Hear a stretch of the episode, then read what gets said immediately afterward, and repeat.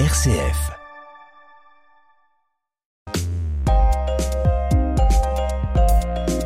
Pour nous, Joël, le fond du ciel nocturne, au-delà des étoiles et des galaxies, est uniformément noir. Notre œil ne perçoit aucun rayonnement venu du fond du ciel. Mais c'est pas le cas pour les astronomes. C'est vrai.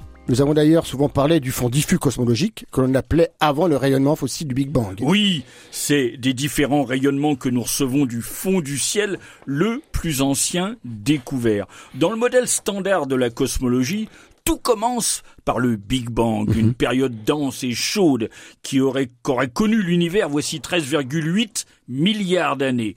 Dans les tout premiers instants, et, et, au, au- au moment où, où l'espace, hein, un moment incroyablement bref, l'univers aurait été en proie à une expansion exponentiellement rapide. Il aurait enflé démesurément en un instant. C'est ce que l'on nomme l'inflation cosmique. C'est ça. Et puis les premières particules apparaissent et forment les premiers éléments. Essentiellement des noyaux d'hydrogène pour les trois quarts, et puis par fusion des noyaux d'hélium pour le quart restant. Et rien d'autre. Si un peu de deutérium et de lithium, l'ensemble constitue ce qu'on appelle la nucléosynthèse primordiale. Suite une longue période où l'univers refroidit. À cette époque, Outre les éléments créés par la nucléosynthèse, l'univers contiendrait aussi déjà la fameuse matière noire, au moins quatre fois plus abondante que la matière ordinaire. Eh, mais nous ne savons rien de sa nature, ni de son origine. Rien, sauf qu'elle interagit avec la matière via la force de la gravitation. Enfin, 380 000 ans après le Big Bang, la température qui a chuté aux alentours des 3000 degrés Kelvin permet la recombinaison des électrons avec les noyaux atomiques pour former les premiers atomes. D'opaque, l'univers devient alors transparent. La lumière peut y circuler librement. Cette lumière émise, c'est celle du fond diffus cosmologique qui baigne aujourd'hui encore tout l'univers. Et qui a été étudié par le satellite Planck, d'ailleurs. hein. À cette époque, il n'y a donc que les atomes et de la matière noire, et il n'y a aucune étoile, aucune galaxie? Ah non, les grandes structures que nous observons aujourd'hui, les amas et les superamas de galaxies, ne sont pas encore apparues. L'univers est alors baigné d'un gaz neutre encore très chaud. C'est cette période que l'on nomme les âges sombres? Oui. Comme l'univers ne contient encore aucune source lumineuse, cette période constitue les âges sombres. Ensuite, les premières étoiles se forment directement par effondrement du gaz au sein des halos de matière noire. L'univers est donc rempli d'une première génération d'étoiles avant même que ne se forment les premières galaxies. On le suppose. Ces premières étoiles sont appelées les étoiles de population 3, pour les distinguer des étoiles de population 1 et 2 qui, qui euh, peuplent les galaxies. Il s'agit d'étoiles massives qui contiennent exclusivement des éléments conçus lors de la nucléosynthèse primordiale et la fameuse matière noire. Ce sont des étoiles géantes? Ah oui, très différentes des étoiles habituelles. Les modèles les prédisent qu'elles naissent avec des masses de plusieurs centaines, voire même plusieurs milliers de fois la masse du Soleil. Du coup, elles vivent très peu de temps, quelques millions d'années, peut-être même moins d'un million d'années pour les plus massives. Ah, si je comprends bien, plus une étoile est massive, plus sa vie est brève? Oui, parce que plus une étoile est massive, plus le rythme des réactions nucléaires y est élevé. Les étoiles de population 3 se sont donc embrasées et ont, ont disparu très rapidement, très rapidement à l'échelle de l'univers, hein, s'entend. Et elles ont enrichi l'univers d'une foule d'éléments plus lourds qu'elles ont créés. La seconde génération d'étoiles, les étoiles de population 2, est alors apparue et a constitué les toutes premières galaxies. Peut-on les observer? Eh ben, justement, on y travaille.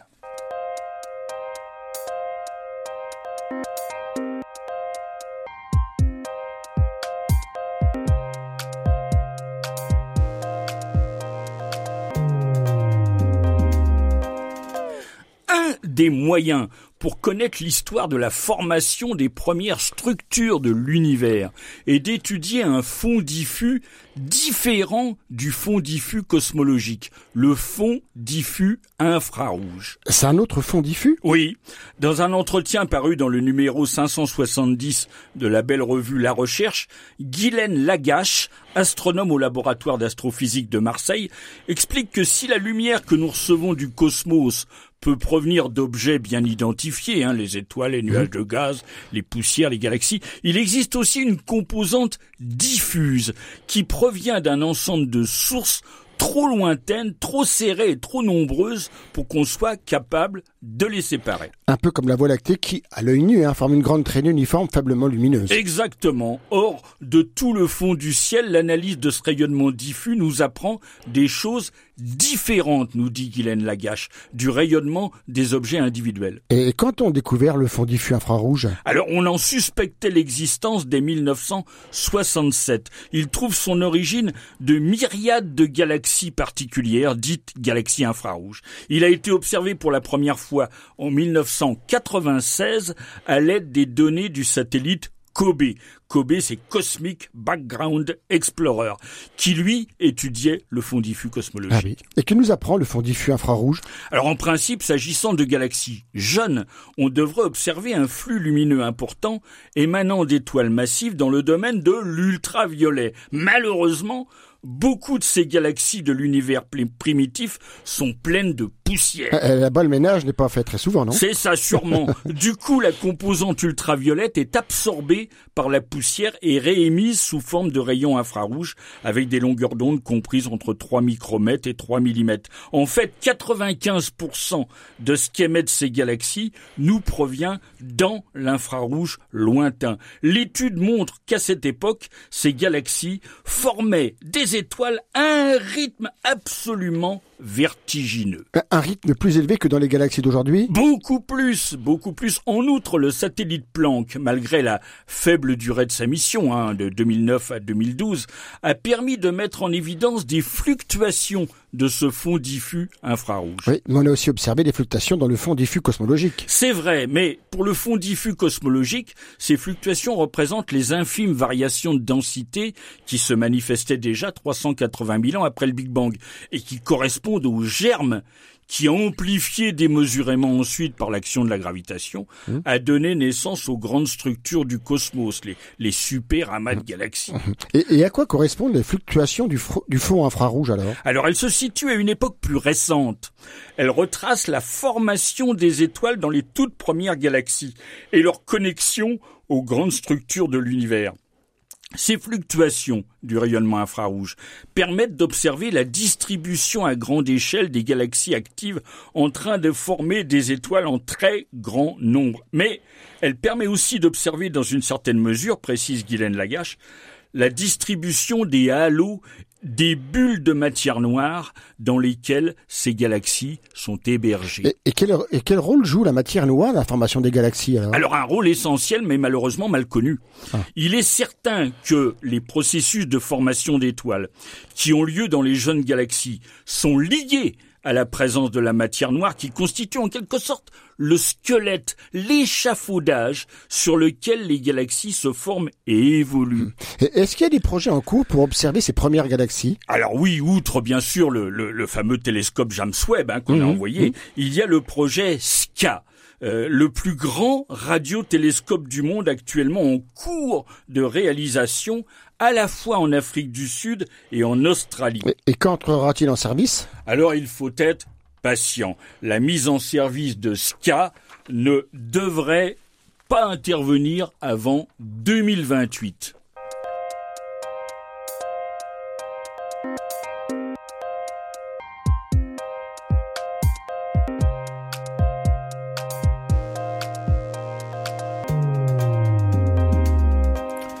Outre le fond diffus cosmologique et le fond diffus infrarouge, le fond du ciel contient-il encore d'autres fonds diffus? Oui, pour avoir passé des, des radiographies, hein, nous connaissons tous les rayons X, oui, oui. découverts par Wilhelm Röntgen en 1895. Eh bien, la voûte céleste possède aussi un fond cosmique de rayons X. Et quand l'a-t-on découvert? Tardivement. Les rayons X proviennent de régions du cosmos où règnent des conditions extrêmes. Hein. Le voisinage des trous noirs lorsque les gaz sont portés à plus d'un million de degrés. Ce sont des objets, ces objets qui génèrent la faible lueur de rayons X dans l'ensemble du ciel. Mais Heureusement pour nous, ces rayons, ils, sont arrêtés, ils ne nous parviennent pas, ils sont arrêtés par notre atmosphère. D'accord. Et ce sont donc les satellites qui l'ont découvert Oui, en 1962, l'astronome italo-américain Riccardo Giacconi et son équipe lancèrent dans l'espace un simple détecteur de rayons X.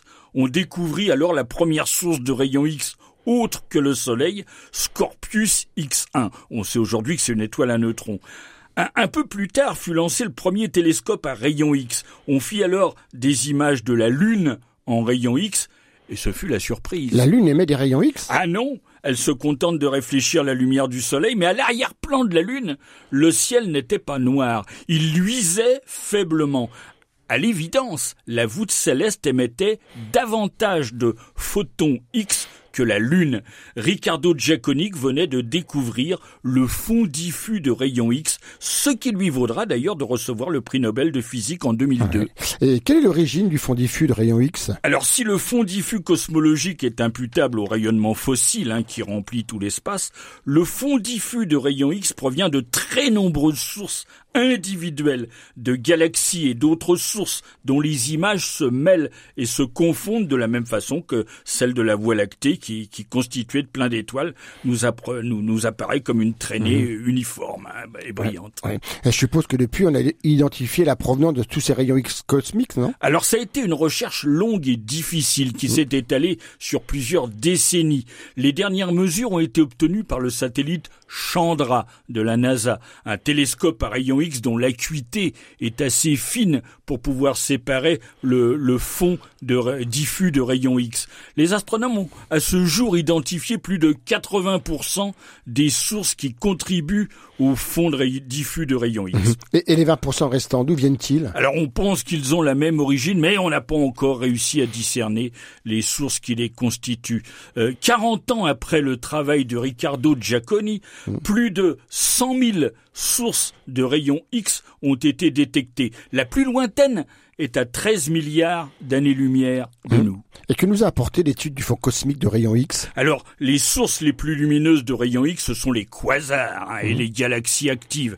Dans un cas comme dans l'autre, la présence d'une source ponctuelle de rayons X au centre de ces objets trahit toujours la présence d'un trou noir supermassif. L'observation des sources de rayons X permet donc d'étudier les trous noirs. Oui, l'observation du ciel en rayons X a permis de rechercher sur des milliards d'années nombre de trous noirs dans l'univers.